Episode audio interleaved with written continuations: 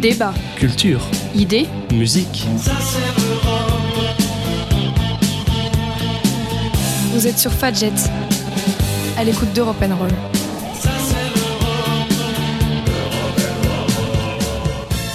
Bonjour à toutes et à tous, nous sommes le mardi 21 avril 2020 et vous écoutez encore et toujours Europe N confinement.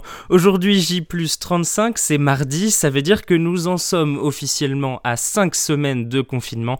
Alors oui, on peut commencer à trouver le temps long, on peut même parfois commencer à tourner en rond, mais c'est pas le moment de se relâcher. Justement, il faut continuer les efforts pour qu'on puisse sortir à la date prévue désormais du 11 mai avec évidemment toutes les normes qu'il faudra encore respecter. Alors pour vous accompagner dans ces trois semaines restantes, on sera toujours là pour vous et ça commence par aujourd'hui. Au sommaire de cette édition, on retrouve les actualités et la météo pour entamer. En partie centrale, vous retrouverez aujourd'hui Marion pour une nouvelle chronique et je vous avais promis hier un roman, eh bien mea culpa, Marion nous emmène aujourd'hui en voyage puisqu'elle va nous présenter la personne qui se cache en fait derrière les guides du routard.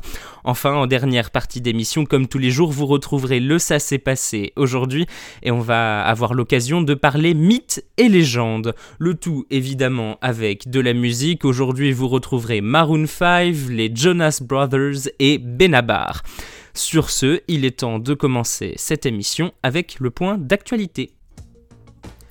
À la une, de ce mardi 21 avril 2020. On va commencer avec un point sur l'allègement du confinement en Europe. En Allemagne, les magasins d'une surface inférieure à 800 mètres carrés ont pu rouvrir hier.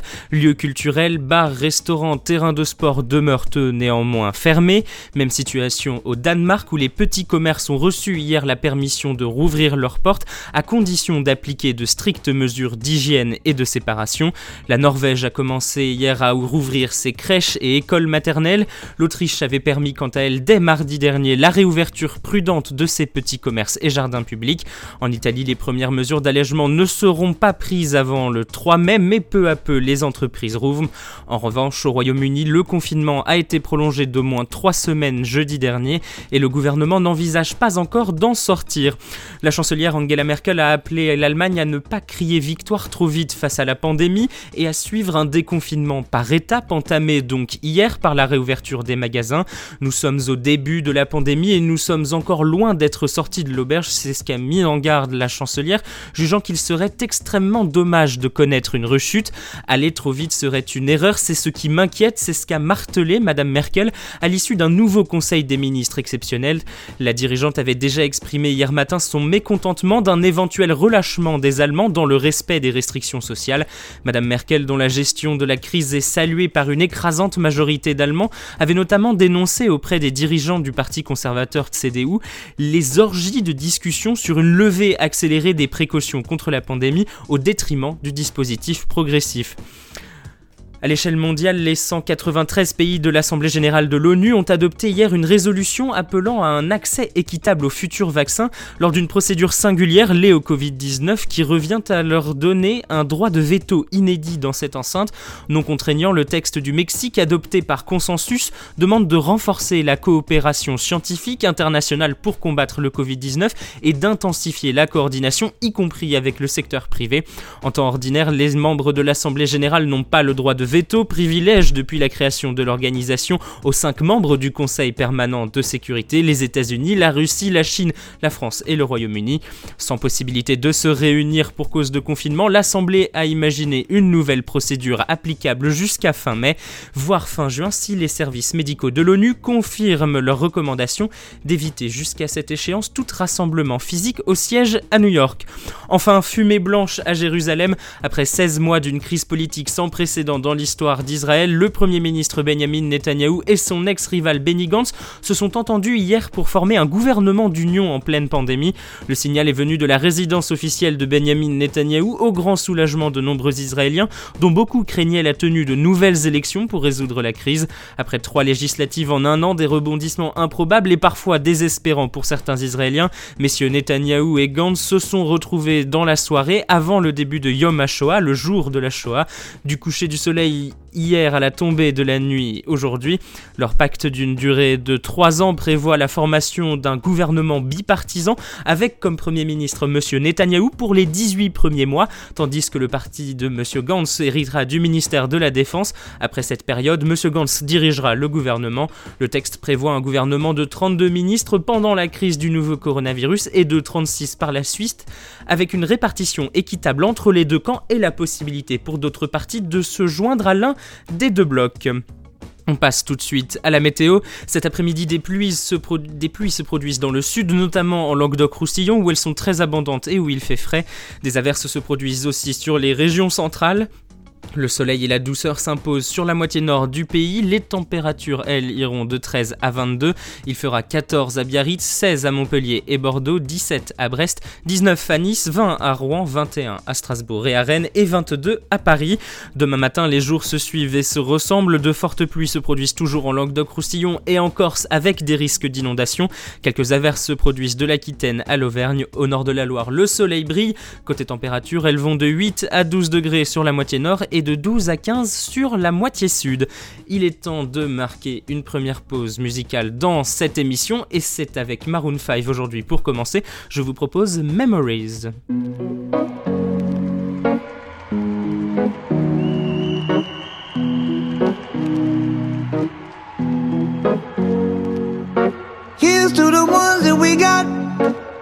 To the wish you were here, but you're not. Cause the drinks bring back all the memories of everything we've been through.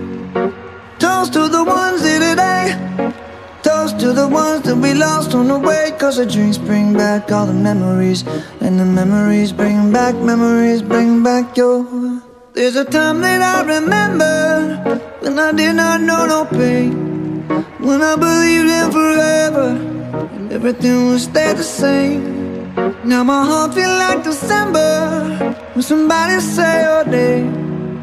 Cause I can't reach out to call you. But I know I will one day. Hey.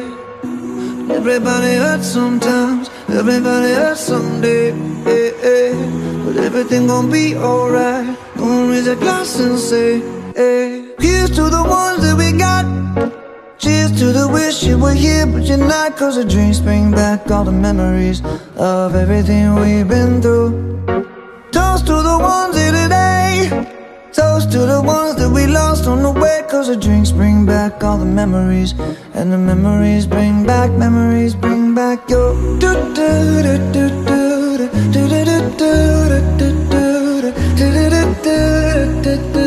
Memories bring back, memories bring back your.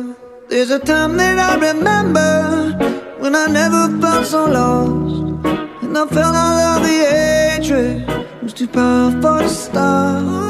Now my heart feels like an ember and it's lighting up the dark. I'll carry these torches for you, and you know I'll never drop. Yeah, everybody hurts sometimes, everybody hurts someday. Yeah, yeah. But everything gon' be alright. Raise a glass and say, hey. Here's to the ones that we got. Cheers to the wish you were here, but you're not. Cause the drinks bring back all the memories of everything we've been through. Toast to the ones here today. Toast to the ones that we lost on the way. Cause the drinks bring back all the memories. And the memories bring back, memories bring back your. Do, do, do, do, do,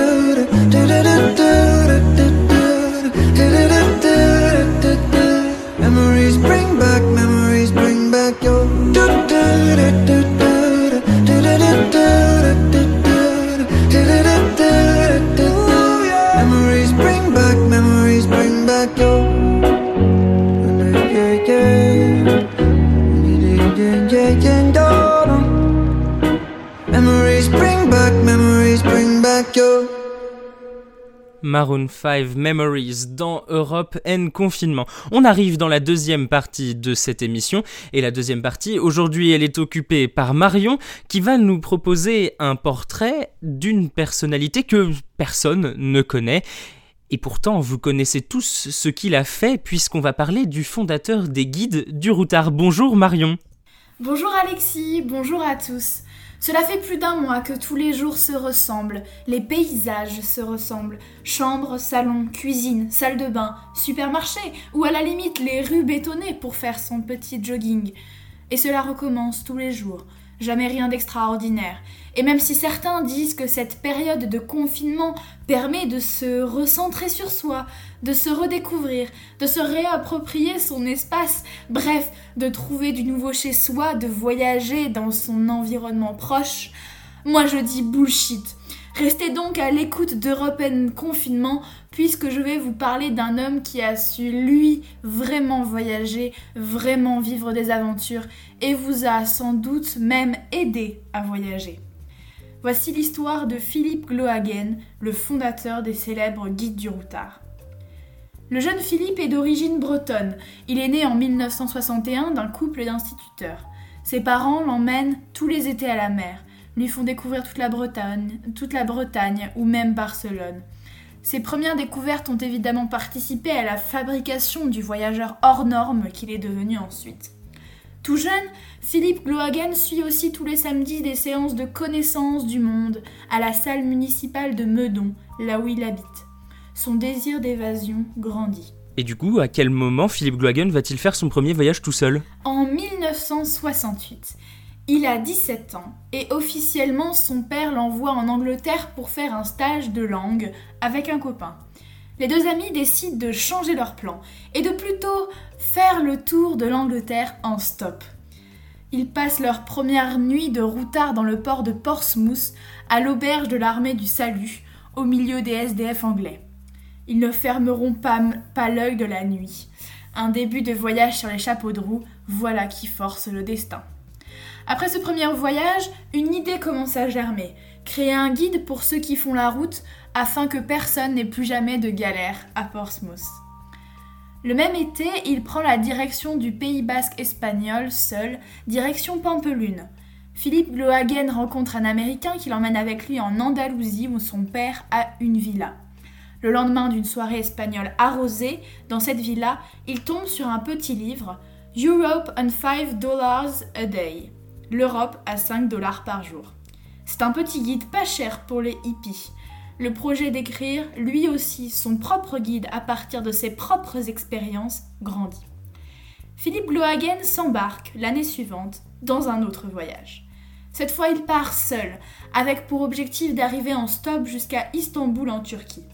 Il a 18 ans et le voyage de 48 jours se fait sans encombre, à part un épisode inquiétant où il a la mauvaise idée de s'embarquer avec des soldats soviétiques ivres morts qui finalement le laisseront sur le côté de la route en pleine nuit, le ventre vide depuis 24 heures.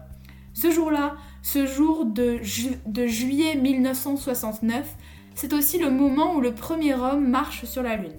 Je pense qu'il a loupé le spectacle en direct trop occupé à trouver une solution à sa situation de routard seul au milieu de nulle part, la faim au ventre. Il dira plus tard d'ailleurs que la faim est la maladie de l'autostoppeur. C'est toujours quand c'est l'heure de manger que les voitures acceptent de prendre un passager et elles le déposent quand les restaurants sont fermés. La poisse. Philippe Glohagen arrive finalement à Istanbul et il adore cette ville. À propos de ce voyage, il écrit dans sa biographie publiée en 2006 Une vie de routard J'ai eu froid, j'ai eu chaud, j'ai eu sommeil, j'ai eu faim, j'ai eu soif, j'ai eu peur, mais c'était formidable. L'attrait de l'adrénaline, de l'inconnu, bref, l'aventure, évidemment que c'est formidable. Voilà donc trois premiers voyages initiatiques l'Angleterre, l'Espagne et la Turquie après une traversée de l'Europe en stop. Et quand se fera l'apparition du guide du routard donc? Deux ans et demi après. Pendant tous ces voyages, il tient un carnet. Il note toutes les adresses, ses rencontres, ses plans loose, ses perles rares. Philippe Lohagen entre à l'école supérieure de commerce de Paris, où il rencontre notamment Michel Duval. Michel Duval est comme lui un passionné de la route et est parti seul aux États-Unis. Pas de grand voyage pour Philippe en 1970, mais en 1971, un voyage encore plus fou que les autres, toujours en stop, direction l'Inde. Et pourquoi il a eu envie de partir en Inde? Parce que le groupe préféré de Philippe, les Beatles, ont loué ce pays dans leurs chansons, emprunté des mélodies exotiques et même se sont retirés en Inde du Nord. C'est donc parti pour une nouvelle aventure.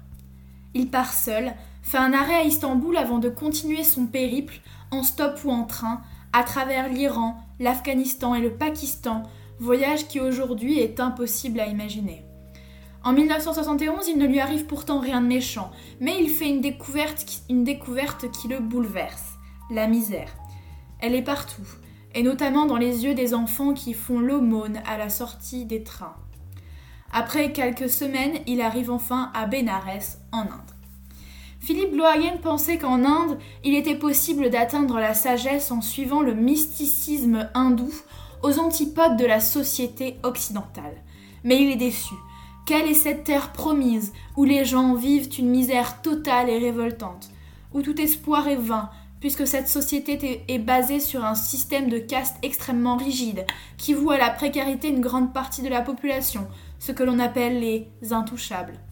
À l'époque, les hippies viennent trouver aussi un refuge en Inde. Mais quel refuge? En vérité, Philippe voit des locks humaines, complètement shootées, qui font la manche, dans un état presque proche de la mort. Quelle imposture. À la fin de son voyage, Philippe est déçu, mais tient toujours à son projet de publier un guide. Il rencontre deux Françaises qui lui partagent leurs bons tuyaux. De retour à Paris, Philippe Lohagen et son ami Michel Duval frappent aux portes de tous les éditeurs potentiels, jusqu'à ce qu'un petit journal accepte de publier un article où Philippe parle de son voyage en Inde. Mais le directeur du journal meurt peu après. Les abusés, Philippe Glohagen envisage d'ouvrir un restaurant, de passer à toute autre chose. C'est sans compter sa bonne étoile qui le place sur le chemin d'un membre du groupe d'édition Hachette. Enfin, ça marche. Et ça marche toujours depuis 45 ans. Le routard connaît un grand succès face à son concurrent de l'époque, le guide bleu. Le routard plaît par son originalité. En effet, le but de Philippe Glohagen était de créer un guide qui parle comme un copain. Par exemple, dans les premiers guides, ils n'écrivent pas manger, mais bouffer. Philippe Glohagen continue ensuite ses voyages aux États-Unis, au Mexique, en Asie, en Afrique, partout pour son propre bonheur et pour permettre à d'autres routards de voyager sans trop s'inquiéter. Le guide du routard a finalement fidélisé un lectorat, une sorte de communauté. En effet, chaque routard peut envoyer des conseils, des rectifications, renseigner sur des perles rares découvertes. Aujourd'hui, Philippe Glohagen reçoit près de 25 000 lettres par an et continue toujours de voyager et d'alimenter ses guides. Voilà donc pour ce portrait Philippe Glohagen, l'homme qui se cache derrière le guide du routard, celui que vous pourrez utiliser une fois que le confinement sera terminé, que la vie sera de nouveau retournée à la normale, si on peut dire, mais ce sera pas avant de longs mois, c'est ce qu'a prévenu le Premier ministre Édouard Philippe, mais il faut prendre son mal en patience, bientôt, bientôt, vous pourrez retourner voyager avec le guide du routard. On va marquer une deuxième pause musicale dans cette émission. Cette fois, c'est avec les frères Jonas et Sucker. We go together.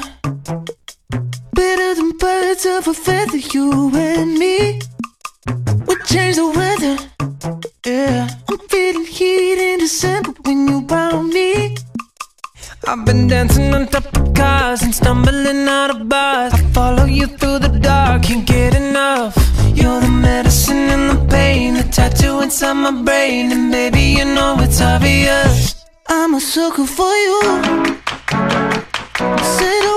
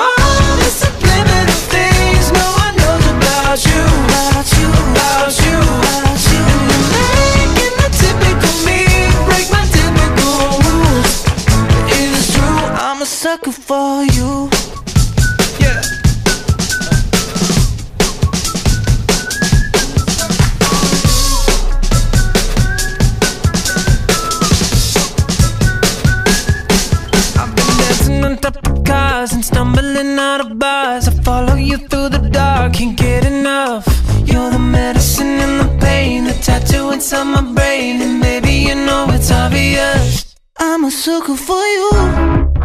Yeah. Say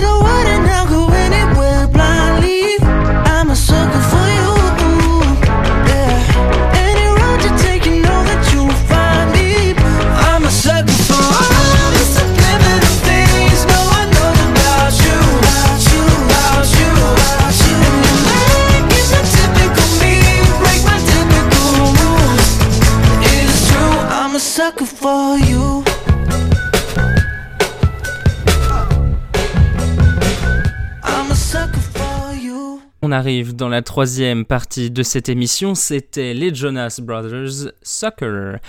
Donc, troisième partie d'émission, ça veut dire ça s'est passé aujourd'hui. Mercator, raconte-nous une histoire. Même deux histoires. Alors, ça s'est passé un 21 avril aujourd'hui, la fondation légendaire de Rome. Nous sommes donc le 21 avril de l'an 753 avant Jésus-Christ, avec une date mémorable dans l'histoire de l'Occident. Rome aurait été fondée ce jour-là par Rémus et Romulus, descendants du Troyen aîné et de Vénus. C'est du moins la légende qu'exposera plus tard le poète Virgile dans l'Énéide. Après quelques péripéties également légendaires comme l'enlèvement des Sabines et le viol de Lucrèce, la cité va chasser son dernier roi Tarquin le Superbe et devenir une république sénatoriale. L'histoire, elle, va plutôt nous enseigner que la ville éternelle est née sur le Tibre, à la limite méridionale de l'Étrurie, du regroupement de plusieurs villages établis sur trois collines, l'Esquilin, le Caelius et le Palatin. Quatre autres collines seront plus tard adjointes à la ville, le Capitole, le Quirinal, le Viminal et l'Aventin. Ces sept collines, vous les avez sûrement apprises en cours de latin à l'époque. Mais revenons à la légende si vous le voulez bien. Rome aurait donc été fondée par Romulus après s'être débarrassé de son frère jumeau Rémus. Alors reprenons, Romulus et son frère jumeau Rémus sont les fils de la Vestale Rhea Silvia et du dieu Mars.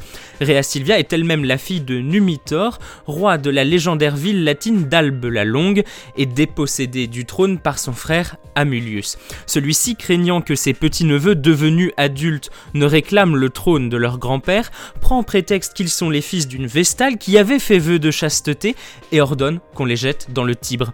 Mais l'ordre est mal exécuté, les nouveau-nés sont abandonnés dans un panier sur le fleuve, ils survivent miraculeusement, protégés par les dieux évidemment, et sont découverts sous un figuier sauvage situé devant l'entrée de la grotte Lupercalais, au pied du mont Palatin, par une louve qui va les nourrir et les élever. Plus tard, les jumeaux, à qui est révélé le secret de leur naissance, tueront Amulius, égorgé par Rémus selon certains, transpercé par l'épée de Romulus selon d'autres, et restaureront leur grand-père Numitor sur le trône d'Albe. Les jumeaux décident de construire leur propre cité à quelques kilomètres de là. Pour savoir lequel régnerait sur la ville, ils demandent un signe aux dieux. Rémus, du haut de l'Aventin, voit six vautours, mais Romulus, placé en haut du Palatin, en voit lui douze. C'est donc à lui que reviendra la royauté. Pour créer sa ville, Romulus creuse un fossé et décide que celui qui le franchirait sans sa permission serait exécuté. Son frère, par défi, le franchit et fut tué, ou selon d'autres personnes, ils se battirent, puis Rémus tomba et son frère le tua, mais pris de remords, Romulus enterra Rémus sous l'Aventin. Enfin bref, c'est sous le signe des dieux et de la violence que naquit la ville éternelle, empruntant son nom à son fondateur. Mais Romulus et ses guerriers n'ont pas de femmes, ils décident donc d'inviter le peuple voisin, les Sabins, à une fête. Ils ferment les portes, saoulent les hommes, puis les tuent et gardent les femmes. Titus Statius, le roi des Sabins, déclare alors la guerre aux Romains. La guerre va durer jusqu'à ce que les Sabines s'interposent entre leur père et les Romains. Titus Statius et Romulus partagent ainsi la royauté pendant cinq années. À la mort de Titus, celui-ci est enterré solennellement sur le mont Aventin. Six rois succéderont à Romulus jusqu'à l'avènement de la République romaine en 509 avant Jésus-Christ. Sachez que si cette histoire vous passionne, évidemment, European Confinement vous recommande un voyage à Rome, pourquoi pas avec le guide du routard, pour déambuler dans les allées du Forum romain et évidemment monter en haut du Palatin pour remonter aux sources de la romanité, mais aussi et plus simplement, nous vous proposons de vous balader au Louvre où vous pourrez retrouver un tableau de Jacques-Louis David qui reprend un élément dont je vous ai parlé aujourd'hui, l'intervention des Sabines entre leur père et les Romains. Voilà pour la chronique historique et encore une fois un peu touristique de cette émission. On va se retrouver demain pour euh, une nouvelle édition et ce sera avec François Xavier en partie centrale qui va nous proposer un nouvel horizon européen. En attendant, portez-vous bien, je vous laisse sur une dernière musique. Voici Benabar avec le dîner.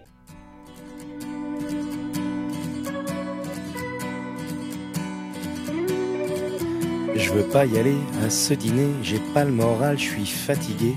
Ils nous en voudront pas, allez, on n'y va pas. En plus, faut que je fasse un régime, ma chemise me boudine. J'ai l'air d'une chipolata, je peux pas sortir comme ça. Ça n'a rien à voir, je les aime bien tes amis, mais je veux pas les voir. Parce que j'ai pas envie, on s'en fout, on n'y va pas, on a qu'à se cacher sous les draps, commandera des pizzas, toi la télé et moi. On appelle, on s'excuse, on improvise, on trouve quelque chose, on a qu'à dire à tes amis qu'on les aime pas et puis tant pis. Je suis pas d'humeur, tout me déprime et il se trouve que par hasard, il y a un super bon film à la télé ce soir. Un chef-d'œuvre du 7e art que je voudrais revoir. Un drame très engagé sur la police de Saint-Tropez. C'est une satire sociale dont le personnage central est joué par De Funès. En plus, il y a des extraterrestres. On s'en fout, on n'y va pas. On a qu'à se cacher sous les draps. On commandera des pizzas, toi, la télé et moi. On appelle, on s'excuse, on improvise, on trouve quelque chose, on a qu'à dire à tes amis qu'on les aime pas et puis tant pis, on s'en fout, on n'y va pas, qu'à se cacher sous les draps, on commandera des pizzas, toi la télé et moi.